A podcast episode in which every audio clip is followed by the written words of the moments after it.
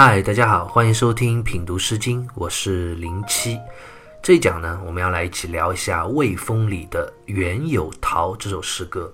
《原有陶》这首诗歌的主旨历来是比较明确的，诗人应该是一位没落的贵族，他对自己的祖国，也就是当时的魏国啊，有着非常深的感情。但是呢，当时的魏国统治者昏庸无道，世道衰败。是啊有着满腔的悲伤和哀怨，却无处诉说自己的想法，也无人能懂，因此就写下了这首忧伤时事的诗歌。诗歌一共有两段，基本内容还是重复的，只是略微改了几个字而已。我们接着就来一起品读一下这首诗歌。先来看诗歌分别两段的第一句：“原有桃，其实之遥。”原有疾，其实之时。原有桃这一句在《吕氏春秋》里啊被引用是写作原有树桃，中间多了一个树字，也就是树木的树啊，是种植之意。所以马瑞辰在考证的时候就怀疑这首诗歌的前两段本来应该是原有树桃和原有树疾都有这个树字，那桃指的就是桃树，疾呢指的就是。酸枣树，意思就讲在园子中种植着桃树和酸枣树。为什么要种植桃树和酸枣树呢？因为它们都会结果，而果实是可以用来食用的。所以接下来诗歌就分别讲到其实之肴，其实之食。肴这个字啊，在这里是食用的意思。那这两句就是说，桃树和酸枣树的果实啊，都是可以用以食用的。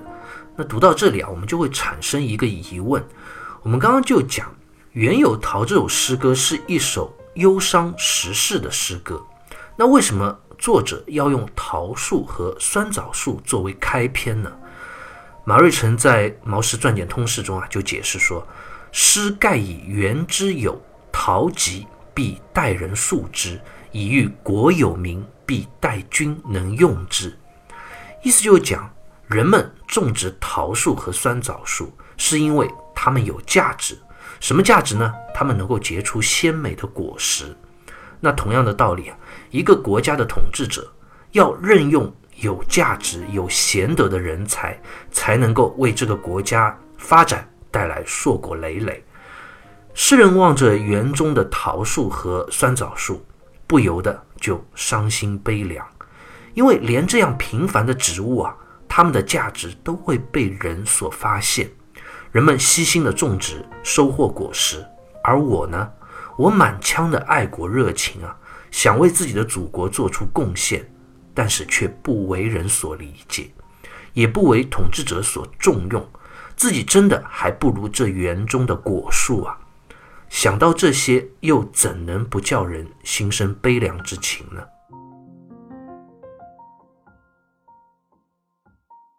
刚刚我们读了《原有桃》这首诗歌，分别两段的第一句，诗人望着园中的桃树，托物起兴。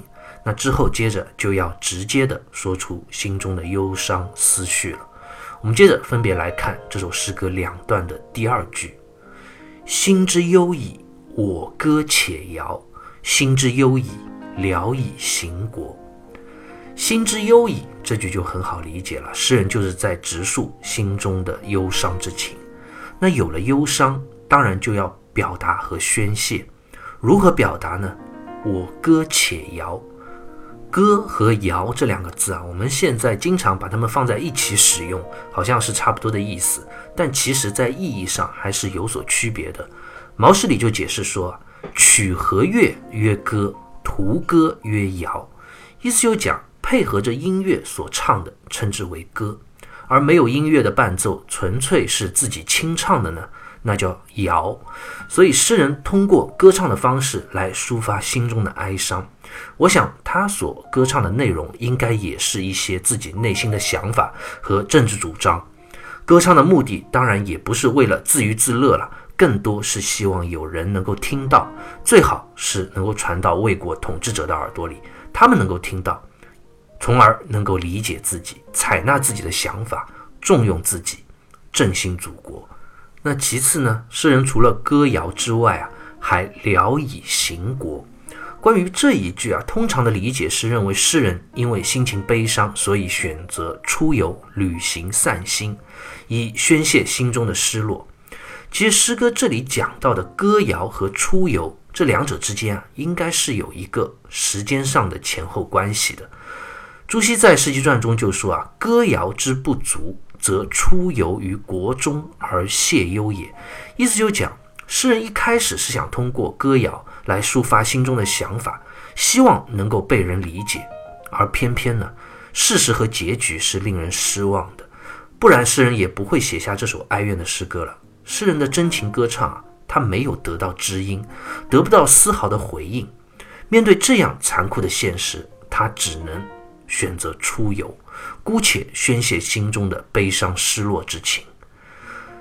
但我们也应该知道，旅行出游。如果只是为了宣泄忧伤，其实是没有用的。真正的忧伤、怀才不遇的人，心里有这么一个疙瘩在那里，就算出游旅行，看到再美好的风景山水，还是了无趣味、没有感觉的。那诗人究竟遭遇了怎样的不理解呢？为何会如此的哀伤？我们就接着再往下读这首诗歌，来寻找答案。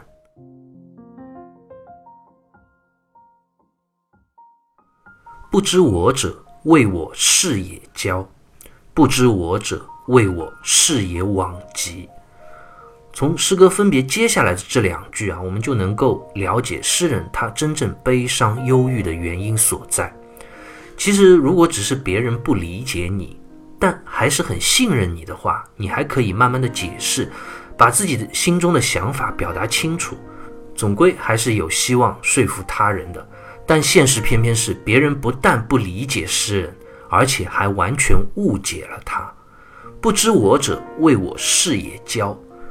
这一句里的这个“骄”字，就是骄傲自大之意。那接下来第二段还讲到，谓我是也往极。往极就是比较重的一个责备了，意思就讲违背常理、荒唐至极的意思。诗人就是在无奈、悲伤的感叹说啊，哎。那些不理解我的人啊，你们如果真的不懂我，不采纳我的意见或者建议，但是能够体谅我一番爱国的苦心，那也就算了。而偏偏呢，你们非但不懂我，还认为我所有的想法都是自命不凡、骄傲自大的，甚至还批判我违背常理、荒唐至极。这真的让我痛心疾首啊，百口莫辩。那为什么别人会这样误解诗人呢？当然，具体的事件啊，诗人在这边没有说明和描述，但我们从字里行间还是能看出一些端倪的。那就是诗人分别在“为我视野骄，为我视野往极”这两句他人对他的责备的话语中，特地写了“是”这个字。其实这两句没有“是”这个字也能读得通。那诗人为什么要特地点名这个“是”字呢？其实所表达的是自己的身份。诗人他不是一个普通人，他的身份是一位贵族，不是一般人。你想，我们刚刚就读到的内容啊，他家里有果树，有园子，还能够作诗歌唱，而且啊，心情忧伤了还可以出行旅游，以泄心中的忧伤。要是普通的百姓，干活种地都还来不及，哪有空出游啊？所以，诗人是一个本来生活就。应该说是衣食无忧的贵族，正是因为他的身份啊，所以导致了他心中有这样的想法，就更难以被他人所理解和接受。王先谦在《十三家一集书》里就讲：“言不知我心怀忧者，闻我居位而歌谣，反谓我为骄慢。”意思就讲那些不理解我的人啊，知道我是一位贵族，我有这样的身份。所以都误解我说说什么呢？说你这样一个贵族，日子已经过得这么好了，天天你还在矫情什么呢？对这个不满意，对那个不满意，忧心这个忧心那个，难道不是在装腔作势吗？难道不是因为你自命不凡吗？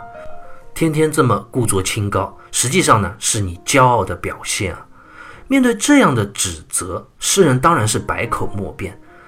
作为贵族出身。我就不能忧国忧民了吗？对于当前昏暗的世道，我就不能表达心中的不满和意见了吗？这样扭曲的误解啊，又怎能让人能够接受得了呢？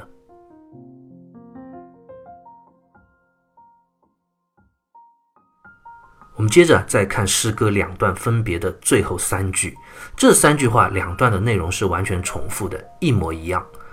彼人是哉？子曰：何其？心之忧矣，其谁知之？其谁知之？何以勿思？彼人是哉？子曰：何其？这句依然还是别人不理解诗人所责问他的话。彼人指的就是当时魏国昏庸的统治者。而子呢，就指的这位诗人，意思就是在责备诗人，说统治者他说的话当然是全对的啦，你却在这里表现得如此哀怨不满，你到底想怎么样呢？这样的责问当然是让诗人愈加痛心的。说出这样话的人，一定是在统治者身边阿谀奉承、溜须拍马的这种小人啊。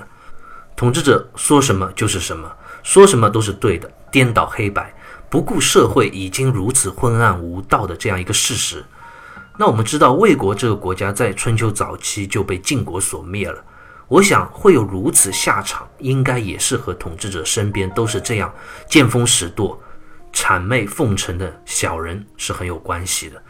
面对这样的责问，诗人只能无奈地感慨：“心之忧矣，其谁知之？”我心中对于这个国家、对于这个世道的忧虑，又有谁能够知道呢？谁能够了解呢？面对世人如此的不理解，甚至是误解，要是一般人可能会无比的抑郁，甚至走上极端的路。但是诗人在最后啊，却表现出了他的不同。他不沉溺或者深陷于失望和失落之中，而是选择了更豁然的自我开示。其谁知之？何以勿思？毛氏正解里啊，就解释诗歌的这最后一句说：“吾知我忧所为者，则以无复思念之，以自止也。”意思就讲，既然没有人了解我，没有人采纳我的想法，那我也不要整天这样突然的忧伤了，就不再去想这个问题了吧，把这些想法都咽回肚子里，只字不提。《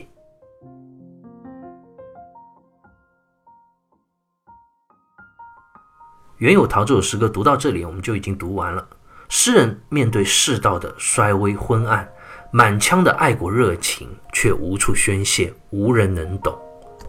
他心中忧虑不已啊，颇有一番众人皆醉而我独醒的味道，让我们不禁联想到了楚国的屈原啊。他和诗人其实有很多相似的地方，我们可以比较一下。首先，诗人他是一位当时的贵族，屈原呢也是楚国的贵族。其次呢，他们虽然都身为贵族，却不贪图享乐，不安于现状，对于当时社会环境和统治之道，有着自己完全不同的看法。他们热爱自己的祖国，希望能够改变社会的风气，振兴邦国。最后呢，他们的遭遇也是很相似的，都是不被世人所理解，甚至被误解、被诋毁，忧心不已，无奈而伤悲。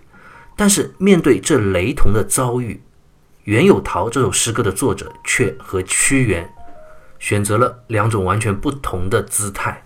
屈原的选择我们都很熟悉啊，他是非常刚毅决绝的，绝不妥协，最终呢自投汨罗江，以死抗争。而这首诗歌的作者呢，他则是选择了自我开示，这并不是懦弱的表现，其实也是一种人生处世的智慧态度。屈原当然是伟大的，但是他的选择或许是有些极端了。毕竟生命是宝贵的，既然世道昏暗，无法实现当下自己的理想和价值，那选择隐忍，暂且保全自己，等待时机，也不失为君子之道啊。毕竟你只要活着，都还有希望，哪怕希望再渺茫，也是希望。如果死了呢，那就什么都做不了了。《论语》里啊，就记载孔子曾经有一次夸奖他的好朋友，这个人叫蘧伯玉。他说：“君子哉，蘧伯玉！邦有道则仕，邦无道则可卷而怀之。”什么意思呢？那蘧伯玉这个人是当时魏国的一个大夫，他非常的贤能而且杰出。